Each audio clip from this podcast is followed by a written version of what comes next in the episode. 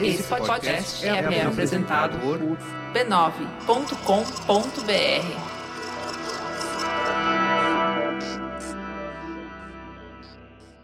No episódio anterior, no Rio de Janeiro, André Rebouças e José do Patrocínio receberam a notícia de morte do Luiz Gama como uma bomba.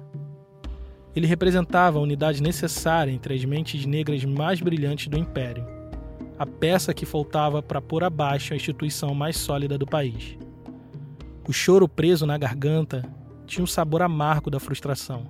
Luiz Gama, morto aos 52 anos, no auge de sua vida, representava o Brasil que mais uma vez não deu certo. Naquele caixão, não estava morto só um herói, estava morta a esperança de um projeto de país. Muitos anos antes de se tornar um símbolo na ditadura militar, a ópera O Guarani foi um estrondoso sucesso no século XIX.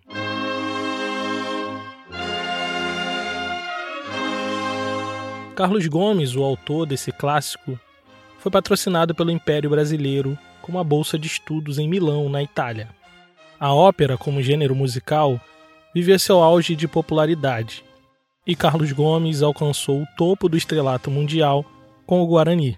Depois de anos de sucesso no estrangeiro, ele finalmente iria ter uma estreia no Teatro Lírico do Rio de Janeiro. O espetáculo de gala era a celebração do aniversário de Dom Pedro II.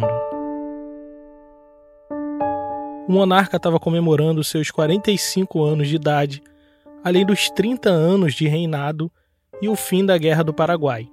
Nos tapetes do teatro mais importante do país, a nata da sociedade brasileira desfilava sua riqueza, pedantismo e presunção. Naqueles poucos metros quadrados estavam condensados os mais seletos membros da aristocracia nacional, entre eles André Rebouças.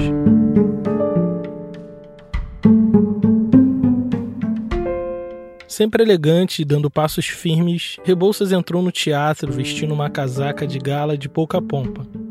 Profundo amante das boas artes, e especialmente apaixonado por óperas como as de Carlos Gomes, o teatro era um ambiente familiar para ele. Eventos sociais como aquele fazia parte da sua rotina semanal. Mas aquela noite de sexta-feira era especial em muitos os sentidos, e suas expectativas para ela eram bem altas. Aquele era um momento ímpar no Brasil, não só pelo espetáculo que estava prestes a estrear, mas pela oportunidade que André teria de encontrar de uma só vez membros do Partido Conservador do Partido Liberal e também com o próprio imperador. Ele tinha muito para dizer e aquele era o seu melhor momento. O hino nacional calou o falatório pré-espetáculo. O pano subiu.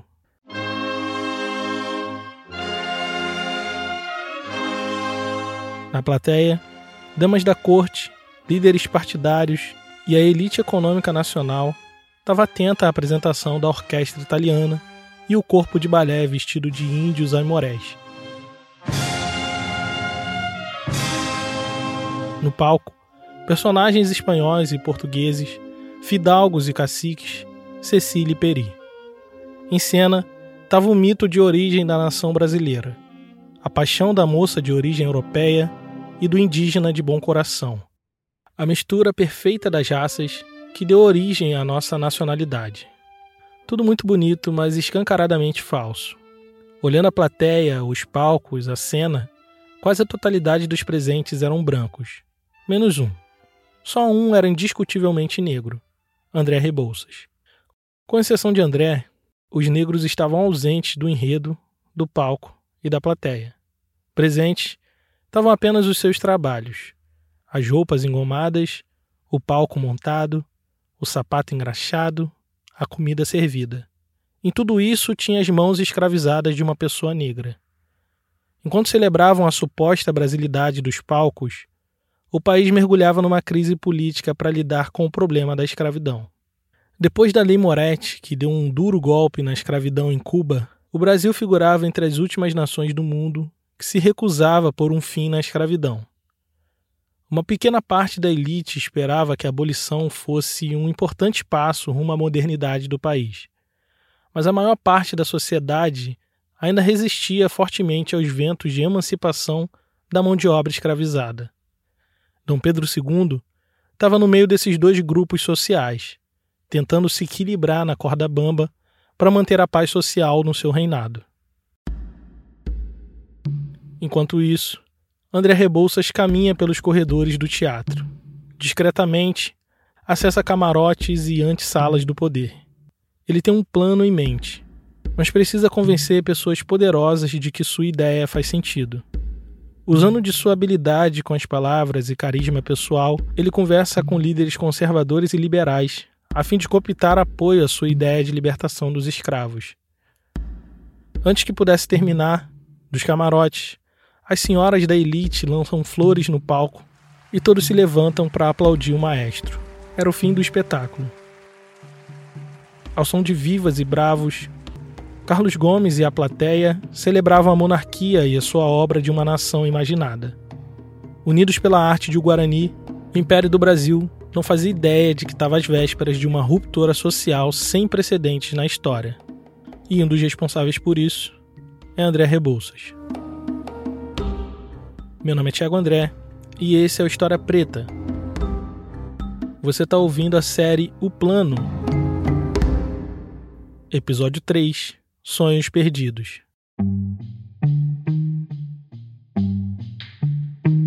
André Rebouças nasceu no meio de uma revolução. Em 1838, a Bahia vivia mais um ano de turbulências sociais e revoltas contra o Império do Brasil. Seu pai, Antônio Rebouças, depositou toda sua esperança na consolidação do segundo reinado, que mal tinha nascido e já estava sob ameaça popular. Ainda muito novo, sua família precisou se mudar da Bahia, em parte por seu pai ter sido eleito deputado, mas também para escapar dos revolucionários remanescentes da Sabinada. Anos antes, por ocasião da independência do Brasil, Antônio Rebouças, pai de André, tomou parte nas lutas contra a resistência portuguesa se organizando politicamente na cidade de Cachoeira. Desde então, ficou conhecido por ser um aliado de primeira hora do movimento independentista, o que lhe rendeu uma condecoração com o título de Cavaleiro da Imperial Ordem do Cruzeiro, dada pelas mãos do próprio Dom Pedro I. E sua proximidade com os poderes do Império lhe rendeu boas oportunidades sociais. Assim como Luiz Gama, o pai de André Rebouças era advogado autodidata e ganhou licença para exercer sua profissão, mesmo sem ter frequentado uma universidade. Mas diferente do seu conterrâneo, ele focou seus esforços na ascensão pessoal e na segurança econômica da sua família. Naquele Brasil escravocrata, ser um preto livre exigia muitas estratégias de sobrevivência. Eles se mudaram para o Rio de Janeiro quando André Rebouças tinha apenas sete anos. Numa mistura de talento, educação e patronagem, seu pai conseguiu escalar na pirâmide social. Abriu um escritório de advocacia na capital do império e, quase ao mesmo tempo, foi eleito deputado geral. Antônio Rebouças viu sua vida melhorar exponencialmente. Ele, garoto mestiço, filho de uma ex-escrava, criado no interior da Bahia, agora figurava entre os mais importantes homens do país. Para coroar essa vitória, o velho Rebouças fez o que todo sujeito da elite brasileira faria comprou um lote de escravos. Agora sim, eles eram uma família como todas as outras.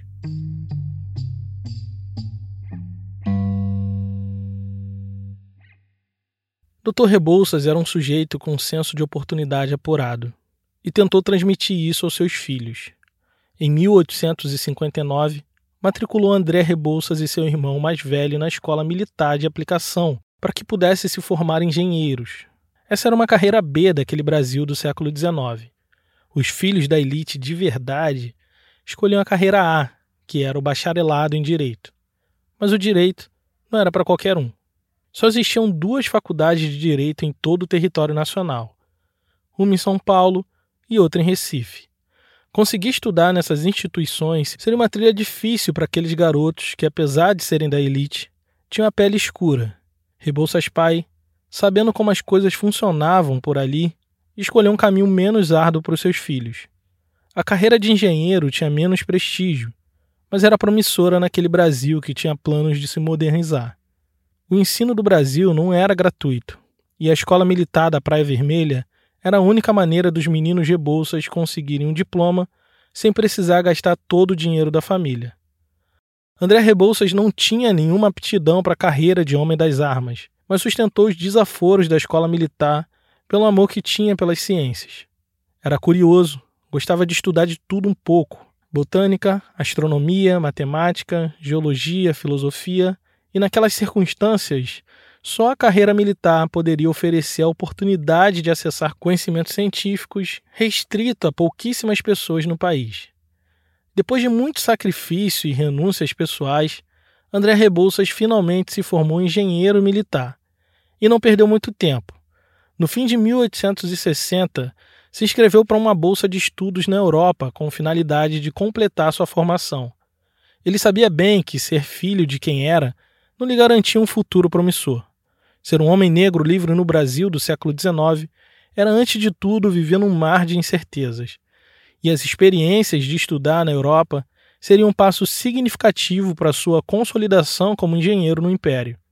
Mas, para sua decepção, a bolsa de estudos foi negada pelo comando militar.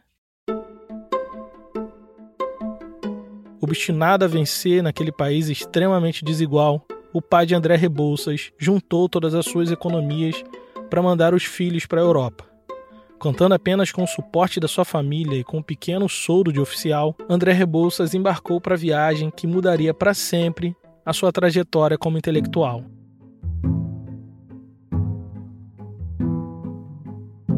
No espaço de um ano, ele viveu em pelo menos cinco cidades francesas diferentes.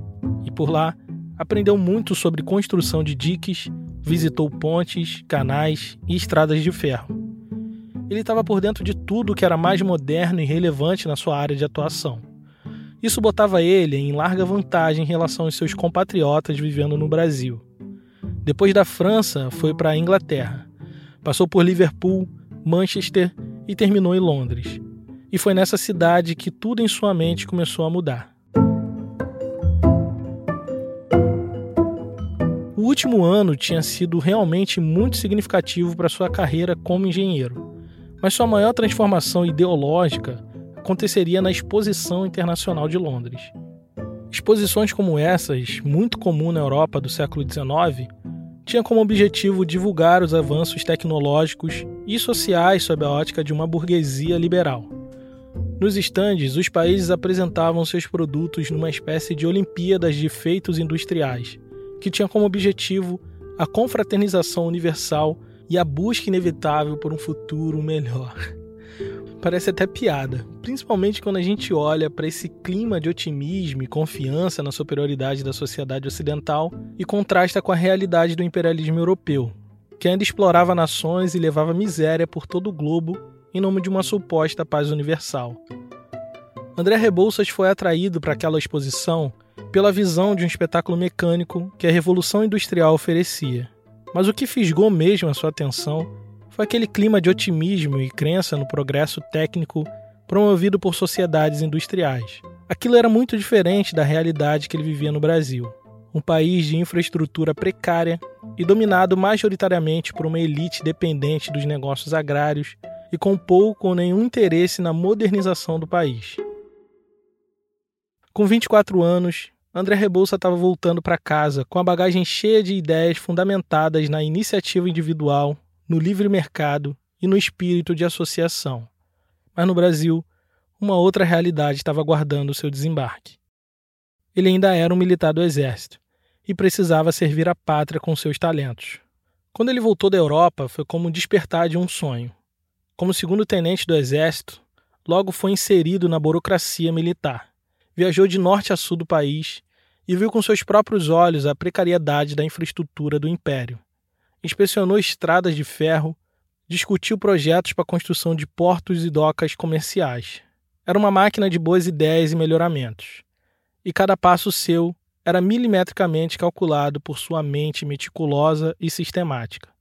Aos poucos, ele foi construindo uma rede de contatos importantes com outros engenheiros experientes, com administradores das províncias e diretores de obras públicas. Conseguiu avançar pleitos, promoções e salários. Seus sonhos de um Brasil moderno começavam a ganhar forma e ele continuava em marcha cada vez mais veloz com seus planos de ser um misto de engenheiro e empreendedor. Mas, mais uma vez, foi acordado de seus sonhos para um pesadelo de realidade. O mais improvável evento aconteceu. O Brasil estava entrando numa guerra, a Guerra do Paraguai, e o tenente Rebouças precisava mais uma vez servir ao país, mas agora no fronte de batalha. Diante do perigo real de uma guerra sangrenta com perdas de muitas vidas, André pôde presenciar o atraso do exército brasileiro, os erros de estratégia e as fragilidades da defesa nacional. E nós só sabemos disso porque ele registrou toda a sua experiência pessoal como engenheiro militar nos seus diários de memórias. André Rebouças critica o estado de abandono das tropas e as condições sofríveis de higiene dos acampamentos, motivo de morte para muitos soldados. Isso porque o espalhamento de doenças infecciosas era generalizado graças à negligência do alto comando militar. Mal sabia André que ele mesmo seria uma das vítimas das epidemias que denunciava. Em 1866, André foi acometido de varíola e foi retirado da guerra. Era o fim da sua carreira militar no exército, mas o início de uma vida como empresário. De volta ao Rio de Janeiro, teve que lidar com os credores da família e com a morte de sua mãe. A vida não estava fácil para aquele sonhador. Ele era um homem de metas e planejamentos bem calculados, mas parecia que sempre que as coisas estavam para dar certo, alguma calamidade acontecia e tirava ele do rumo. Mas ele não teve tempo de se lamentar. Ele precisava fazer a sua roda girar. Então, munido de grandes expectativas diante da possibilidade de superar o atraso brasileiro, ele se lançou de cabeça em empreendimentos voltados para o melhoramento da nação. Usou da sua rede criada anos antes para fazer lobby perante o poder público e pôs suas ideias de progresso em prática. Em pouco tempo, ele ajudou a fundar dois desses empreendimentos: a Companhia de Docas da Alfândega e a Companhia de Docas Dom Pedro II. Se tornou gerente das obras dessas companhias e ganhava um dos salários mais altos do império. Aos 29 anos, ele estava com o bolso cheio de dinheiro e trânsito livre por partidos políticos e salões onde teve a honra de se aproximar da família imperial, inclusive da princesa Isabel. Ser um jovem visionário, engenheiro competente e bem relacionado com o poder mudava muitas coisas na sua vida, menos uma. Aquele ainda era o Brasil e ele ainda era um homem negro. Desde que tinha se tornado uma figura pública, André tinha experimentado constantes críticas ao seu trabalho. Em diversas passagens do seu diário, ele registra matérias de jornais, crônicas e poemas que ironizavam seus projetos, tendo como principal alvo a sua origem racial. Apesar da sua habilidade fazendo lobby que garantiu a sua ascensão social, por diversas vezes ele se sentiu como estrangeiro vivendo no seu próprio país. Por mais que tentasse, não podia transitar pelos espaços de poder, garantido apenas pelo mérito profissional. Aos poucos, começava a se dar conta de que o espírito de associação e o amor às empresas de utilidade pública não eram capazes de derrotar sozinhos a ignorância capitalista e o miserável espírito da rotina de patronagem e clientelismo do Brasil. Quem lê seus diários de memória percebe que na sua juventude, antes de se tornar um empresário de sucesso, André Rebouças dedicava boa parte de sua escrita para falar de arte, óperas e canteiros de obra a partir de 1868, passou a escrever sobre um novo tema em seus diários: o abolicionismo.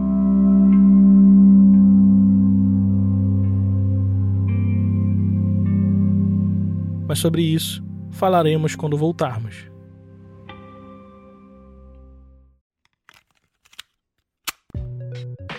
Olá pessoal, passando rapidinho para falar algo bem legal. Vocês devem ter percebido que o História Preta tá um pouco mais frequente do que o de costume. Então, não conta para ninguém não, mas eu tô deixando de fazer isso aqui nos meus tempos livres e passando a me dedicar exclusivamente ao podcast.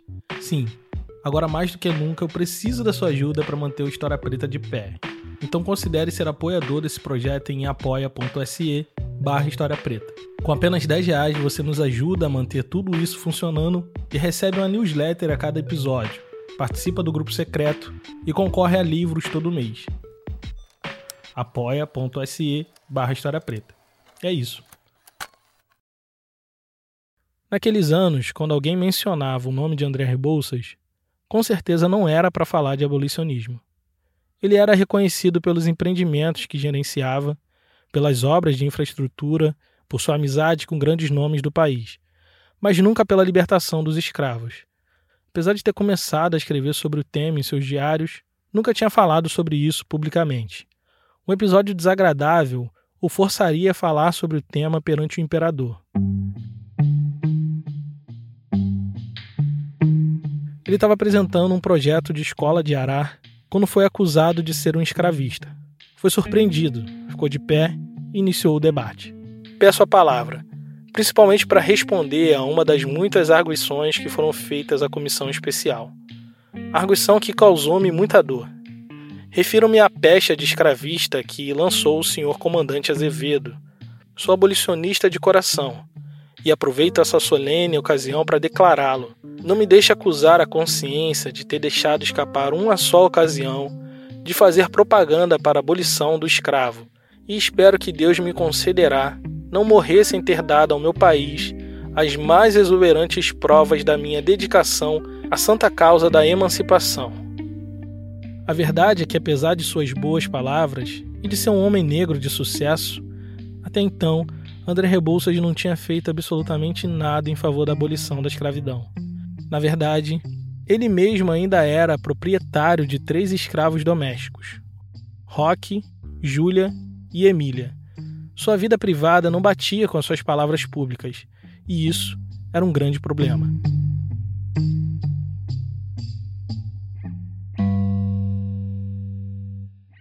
É difícil mapear em que momento exato André Rebouças se aproximou do abolicionismo. Mas aquela sua viagem à Europa quando era jovem moldou seu pensamento, fazendo dele um sujeito indiscutivelmente liberal no pacote de ideologias burguesas da Inglaterra do século XIX que ele comprou estava o abolicionismo. Para eles, a escravidão representava um atraso no progresso de realizações humanas e por isso, só por isso, precisava ser abolida. Essa ideia que começava a chegar no Brasil pegou André Rebouças em cheio. Antes de tudo, esse era um abolicionismo de elite. Eles se organizavam em associações que tinham como membros figuras importantes da elite social, viscondes, barões, funcionários públicos de alto escalão e com acesso aos partidos políticos. A agenda de reforma deles incluía abolição gradual, imigração de mão de obra europeia e pequena propriedade. Promoviam eventos beneficentes com arrecadação para alforriar escravas jovens em cerimônias cívicas que ligavam a abolição à independência. Nada de radicalismo, tudo bem tranquilo para manter a paz social. Apesar de ter se adaptado rapidamente àquele estilo de ativismo, André Rebouças não via efetividade nas cerimônias cívicas. Ele sabia que se eles quisessem mesmo o fim da escravidão no Brasil, precisava falar com quem realmente decidia os rumos do país, a elite política.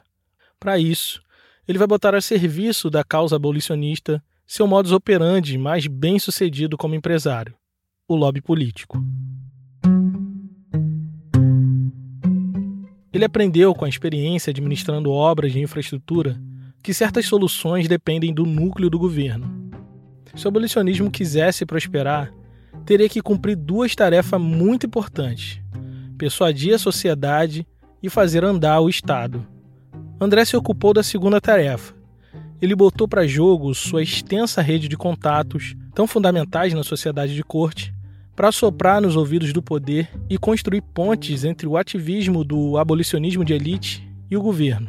Seu objetivo era chegar no centro do poder, ou seja, o imperador, o chefe de gabinete, que era tipo um primeiro-ministro, e no marido da herdeira do trono. Foi com isso em mente que ele entrou naquele teatro na noite de estreia do Guarani.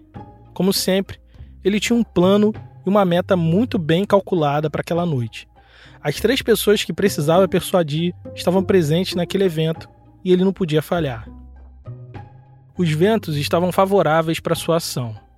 Até então, as discussões sobre o fim da escravidão estavam fora da pauta política sob a alegação de que o Brasil estava em guerra e não tinha tempo nem dinheiro para perder com causas de liberdade. Mas naquele ano, a guerra tinha terminado. Conde Deu, marido da princesa Isabel, assumiu o governo do arrasado Paraguai e aboliu a escravidão por lá. Sob pressão da anti-slavery britânica, Dom Pedro II precisava fazer alguma coisa em prol da abolição no Brasil, já que era uma exceção entre as nações ditas civilizadas. Essa era a brecha que o André Rebouças precisava.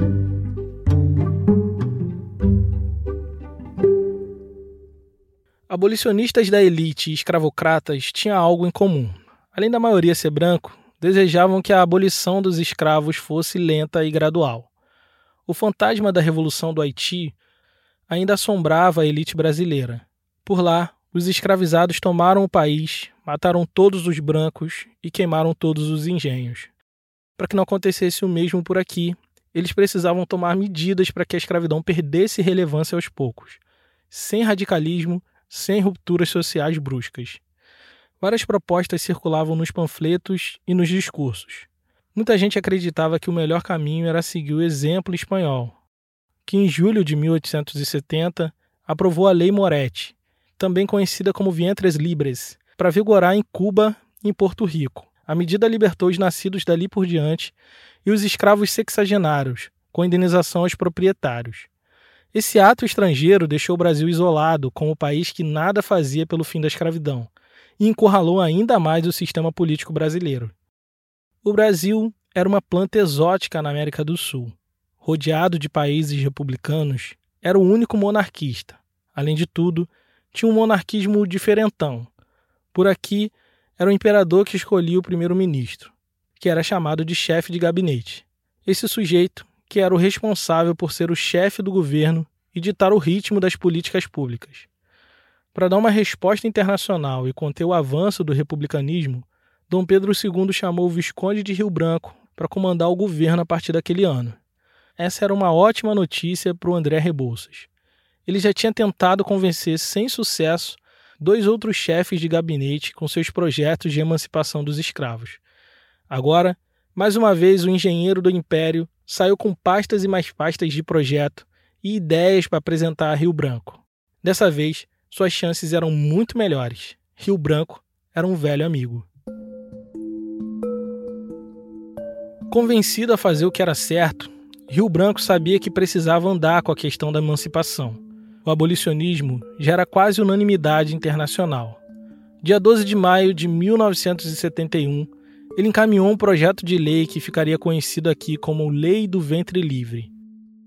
O texto previa que o filho da escravizada, nascido depois de 1871, ficaria até oito anos sob a tutela do proprietário, que então optaria em entregar a criança ao Estado e receberia uma indenização por isso, ou usufruía do seu trabalho compulsório até os 21 anos. Além disso, regulamentava três formas de obter a liberdade: do escravizado poder juntar dinheiro e comprar sua liberdade sem autorização do seu senhor, da compra de liberdade por terceiros e de um fundo de emancipação com sorteio de liberdade. O projeto era tímido e seus efeitos concretos só seriam vistos quase uma década depois, mas ele tinha o potencial de agradar os abolicionistas e os escravocratas. Mas não foi isso que aconteceu. A reação escravista foi muito forte mas, como de costume no Brasil, eram dissimulados e covardes. Eles não se diziam defensores da escravidão, mas sim da situação escravista. Eram homens de bem, cristãos, civilizados, que estavam sendo forçados por imperativos econômicos e políticos e defendiam apenas o adiamento das medidas abolicionistas. Não é como se eles fossem a favor da escravidão, nada a ver, não tem nada a ver com isso. Aliás, isso é muito parecido com o tempo presente, né? Ninguém é racista, ninguém odeia pobre. Só estão preocupados com a economia do país. Pode prejudicar a economia do país. Na Câmara, o deputado Paulino de Souza encabeçou a oposição acompanhado de José de Alencar. Ninguém sustenta aqui a perpetuidade da escravidão. Nesse século das luzes, para homens que professam a lei do evangelho, a causa da escravidão está julgada e para sempre, disse o Paulino de Souza em discurso. José de Alencar apelou para o risco de ruptura social que a lei trazia. Senhores, não defendo aqui unicamente os interesses das classes proprietárias. Defendo sobretudo essa raça infeliz que se quer sacrificar. Segundo ele, o ventre livre partiria famílias em livres e escravos, acendendo a chama da revolta nos que não seriam beneficiados. Era veneno em vez de remédio.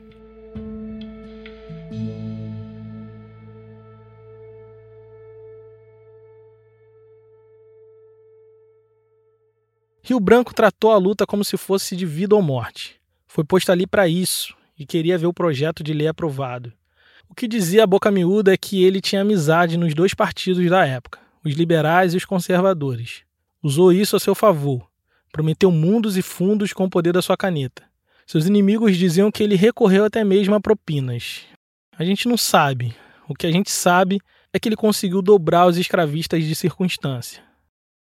Ainda em 1871, a lei do ventre livre finalmente foi aprovada. No decorrer daquele ano de intensas discussões sobre o ventre livre, o abolicionismo de elite cresceu como nunca antes. Se espalhou pelo país associações de nobres senhores e senhoras, mas o movimento tinha mais cara de gente rica tomando chá do que de movimento social organizado. Em São Paulo, Luiz Gama começou a despontar com seu ativismo jurídico, sendo ele mesmo a sua própria organização. Não fosse a ação estratégica do lobby político de sujeitos como André Rebouças, aquela gente de elite estaria até hoje fazendo eventos sociais e arrecadando dinheiro para aplacar a culpa católica. André Rebouças saiu fortalecido desse debate em torno do ventre livre. Até esse momento, ele era um abolicionista cerebral, acreditava numa retórica de progresso, estava sempre pronto a convencer seus amigos da elite das vantagens econômicas da abolição para o país. Acreditava que a mão de obra escravizada era um atraso à industrialização e ao desenvolvimento nacional. O abolicionismo, para ele, era uma questão pragmática e calculada. Faltava nele o espírito incendiário de Luiz Gama, que era um estratégico e passional. Eles tiveram trajetórias totalmente diferentes. Luiz Gama vivenciou a escravidão e teve que escalar a pirâmide social, sentindo um estigma da pele escura desde muito cedo. Rebouças não. Ele era um membro da aristocracia social, empresário de sucesso, se tornou rico muito jovem. Graças aos conchavos herdados do seu pai e à sua própria rede de proteção, ele pôde ter uma carreira de poucos obstáculos, nada além do normal em uma sociedade de corte pequena como era o Rio de Janeiro. Ao contrário de Luiz Gama, ele alcançou alta posição social que muitas vezes eclipsou a cor da sua pele. O dinheiro, a influência, fazia calar o racismo, pelo menos na sua frente chegou à vida madura com o privilégio de poder ignorar as questões de raça. Mas um fato inesperado faria sua redoma de privilégios se quebrar.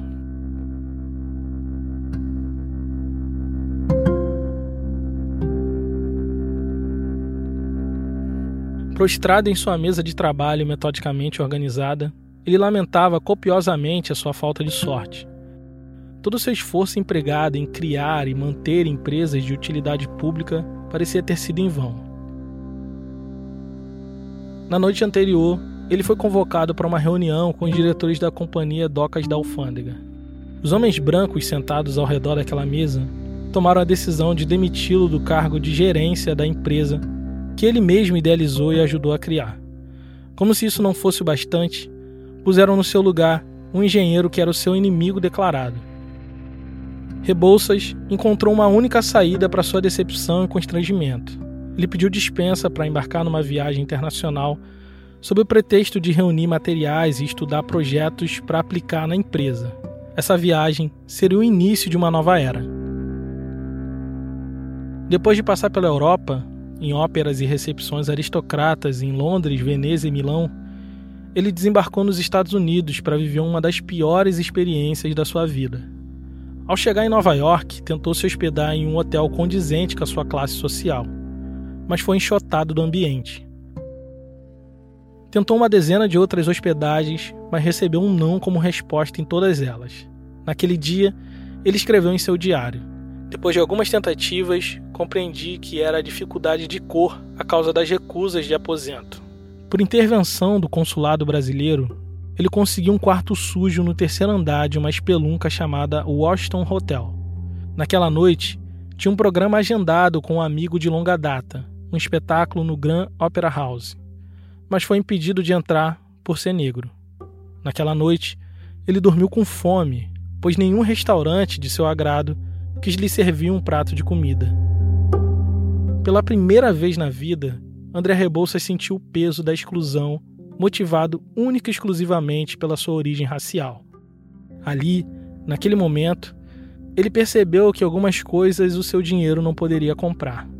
Ele tentou manter a pose aristocrata, mas sua identidade estava trincada.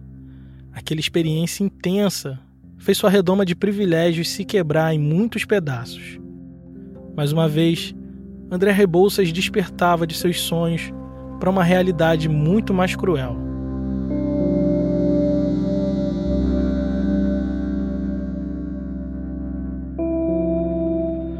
De volta ao Brasil, libertou os últimos escravizados que tinha em sua casa.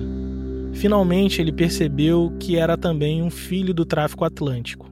A tragédia nacional estava estampada na sua pele negra.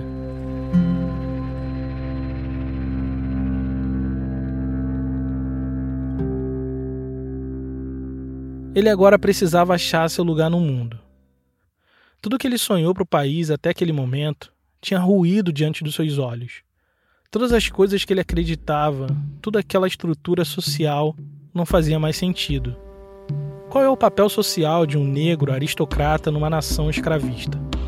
Buscou sua referência na sociedade americana e achou Frederick Douglass, um ex-escravo que fugiu de uma fazenda no sul dos Estados Unidos e se tornou um dos maiores abolicionistas daquele país.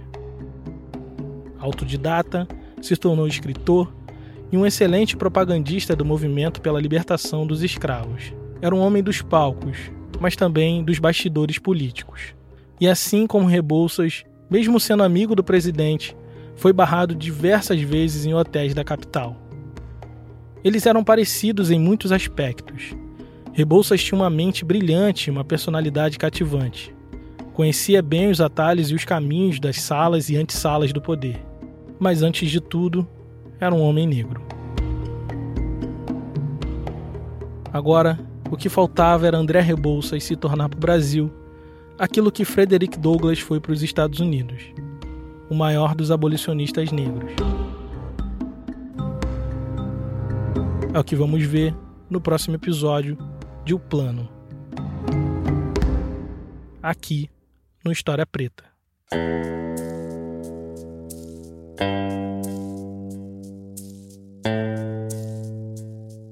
Esse podcast é uma produção História Preta com distribuição da rede B9 de podcasts.